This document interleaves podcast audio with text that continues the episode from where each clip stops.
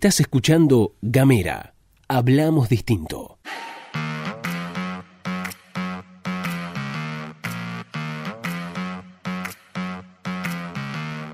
Hola, hola, hola, hola, hola, ¿qué tal? Buenos días, buenas tardes, buenas noches. Estás escuchando La Pastilla de Gamera, este microinformativo que distribuimos de lunes a viernes. Mi nombre es Luz Escarpati como es habitual me acompaña Gastón Lodos. Muy buenos días, Lu, muy buenos días a todos, a todas, a todos quienes están escuchando. Bienvenidos, bienvenidas, bienvenidas a La Pastilla de Gamera. Qué lindo que es reencontrarnos como cada mañana de lunes a viernes. Estamos en la provincia de Tierra del Fuego, Antártida, Islas del Atlántico Sur y te contamos que puedes mandarnos un mensaje de WhatsApp desde cualquier parte del mundo al más 54 2901 50 2990. También desde cualquier parte del mundo te podés comunicar a través de las redes sociales en Twitter, en Facebook y en Instagram. Nos vas a buscar como arroba gamera tdf. Estamos en www.gamera.com.ar y estamos también en Gamera Podcast, eh, perdón, en Spotify como Gamera Podcast. Así nos podés buscar. Estamos también en YouTube, ahí vas a encontrar varias cositas de lo que es Gamera TV. Como buscarnos también como Gamera Podcast en YouTube y creo que estamos en, en todos esos lugares. No sé si queda algo más. No, no queda nada pendiente. Si te parece bien, Gastón, empezamos con el recorrido de las noticias provinciales y nacionales.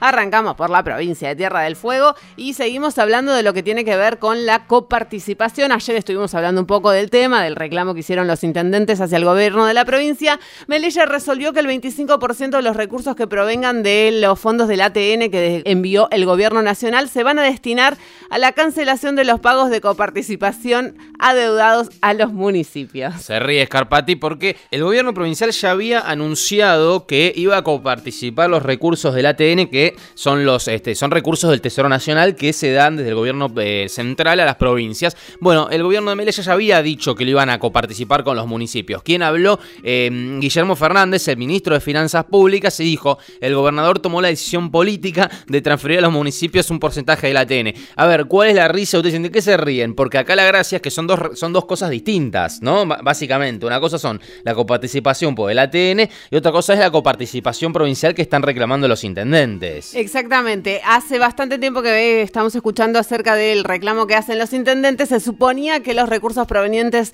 del ATN formaban parte de un ingreso extra que tienen que ver justamente con paliar la emergencia. Bueno, son cu- 244 millones de pesos más otros 32 millones de pesos que van a eh, provenir, que van a venir a Tierra del Fuego, que vienen a Tierra del Fuego en el marco de lo que son los ATN y hay eh, 28,5 millones de pesos que van a ser transferidos a Ushuaia, 28,5 millones de pesos también que van a ser transferidos a Grande y 4 millones de pesos a Tolwyn. Pero esto en la práctica no va a constituir un incremento de ingresos, sino simplemente la cancelación de deuda. Claro, básicamente se unificaron las dos salidas, este, los dos envíos de guita, digamos. Lo que hizo Melella fue, bueno, ok, ¿qué, te debo? Te debo esto, te lo voy a sacar de lo que te lo voy a pagar de lo que te dije que además te iba a dar, digamos. Básicamente es eso. Eh, bueno, veremos cómo avanza. Hay que ver son las, las respuestas de los intendentes que supongo que no van a estar nada contentos, ¿no? Eh, por otra parte, vamos a hacernos una pregunta para pasar a la siguiente noticia y es, ¿se flexibiliza la cuarentena en TDF? Con mucha responsabilidad vamos a decir que no tenemos la más puta idea. Lo único que hay hasta ahora es la decisión administrativa de jefatura de gabinete del gobierno nacional en la que está incluida la provincia. De esto hablamos en la pastilla del día de ayer, así que cualquier cosa le dan play a la pastilla del día de ayer,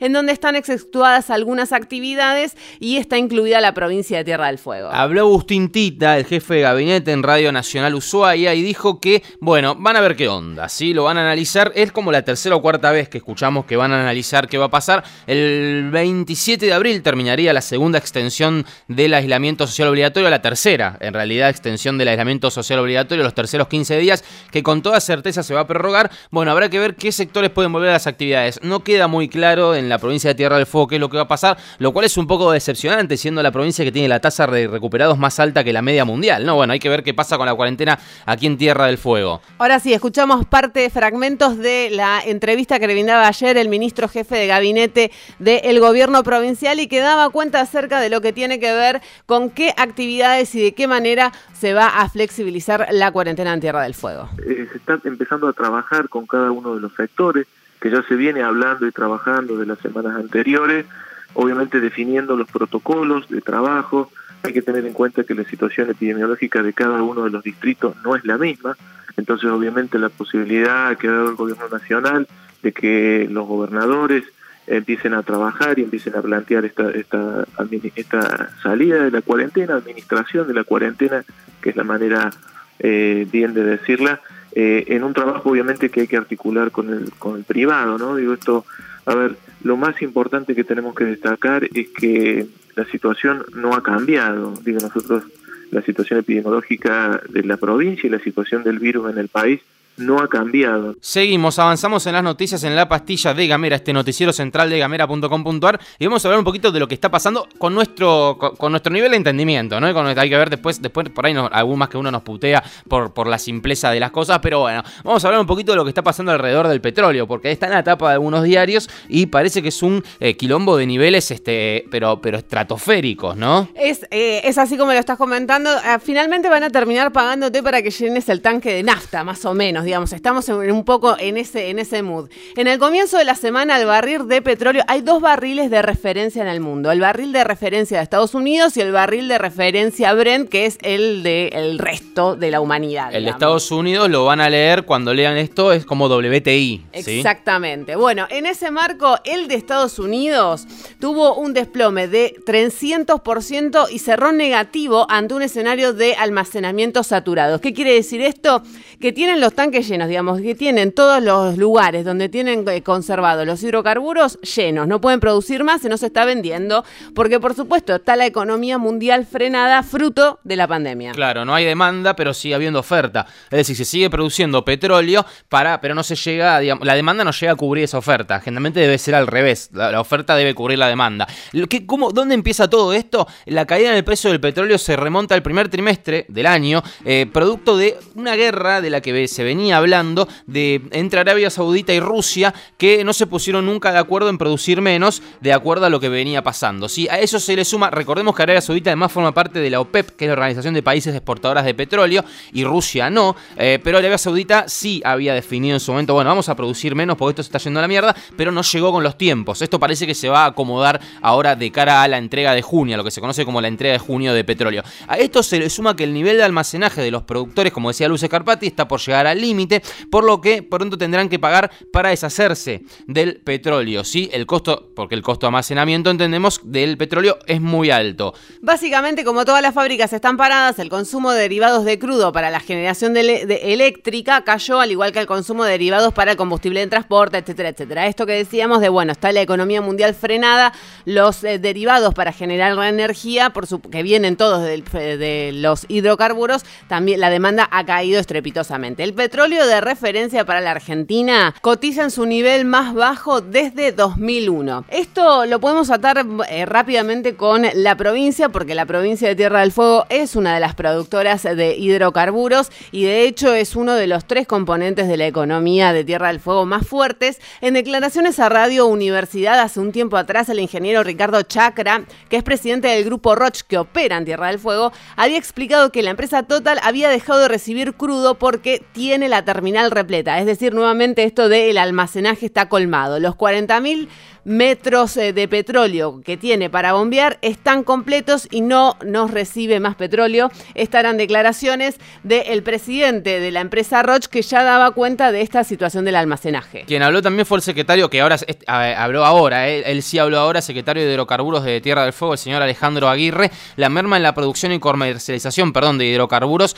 genera una disminución importante de recaudación de regalías para la provincia. No olvidemos también que detrás de eh, la producción y la venta de petróleo hay una entradita de dólares interesantes en una Argentina en la que, eh, bueno, necesita verdes, necesita verdolagas, necesita dólares. Em, dijo Aguirre que la, recaudación se compone en un 70% por la comercialización de gas y un 30% de petróleo. A esto hay que sumarle una situación más en relación particular con Tierra del Fuego y es que la deuda en dólares, estos 200 millones de dólares emitidos durante el gobierno de Rosana Están justamente atados a las regalías hidrocarburíferas. A mí me llegó un WhatsApp, dicho todo esto, que decía que el gobierno argentino podría aprovechar y estatizar el 100%, el otro 49% de IPF, porque nadie está atento. Pero bueno, no sé, yo a mí no me gusta estar contando chats personales, pero bueno, pénsenlo. Eh, quien habló fue Ginés González García. Eh, vamos a otro tema, ¿no? Que nada que ver, porque Ginés no va a hablar del petróleo. Habló obviamente del coronavirus, el ministro de Salud, y le voy a contar algunas frasecitas, les vamos a contar algunas frasecitas si les interesa. Dijo, estamos en una segunda fase de rehabilitación regulada, y atención, esto me parece muy interesante,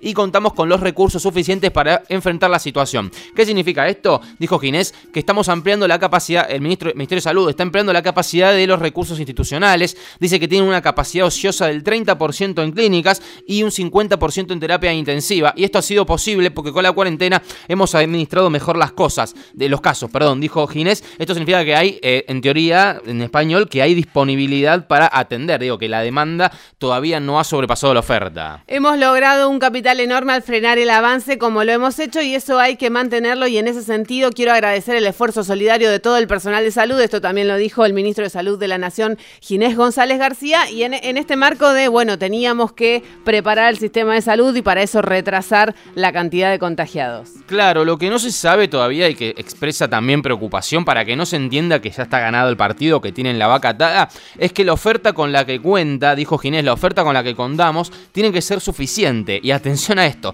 yo espero yo espero, dijo Ginés, que no necesitemos más de lo que tenemos y estamos procurando, porque si no regulamos la demanda, estaremos en un punto crítico. Es decir, muchachos, todavía no nos relajemos. También Ginés González García se mostró un poco preocupado en relación a algunos test que se estuvieron dando como falsos negativos, ¿sí? Y esto también hay que plantearlo, porque lo dijo el ministro de Salud, bueno, han tenido, han realizado test que dieron falsos negativos y también falsos positivos, pero por supuesto lo que más preocupa es los falsos negativos. Bueno, en esto dijo Ginés González García que se trabajará para que no pase o que pase o para cortar el rango, lo que sería el margen de error en relación a los falsos negativos, porque un falso negativo puede ser terrible porque una persona queda totalmente liberada de cualquier control y tratamiento y sin embargo lo tiene el virus, ¿no? Exactamente. Bueno, ahora sí nos vamos, nos despedimos. Estuviste escuchando todo esto acá en Gamera.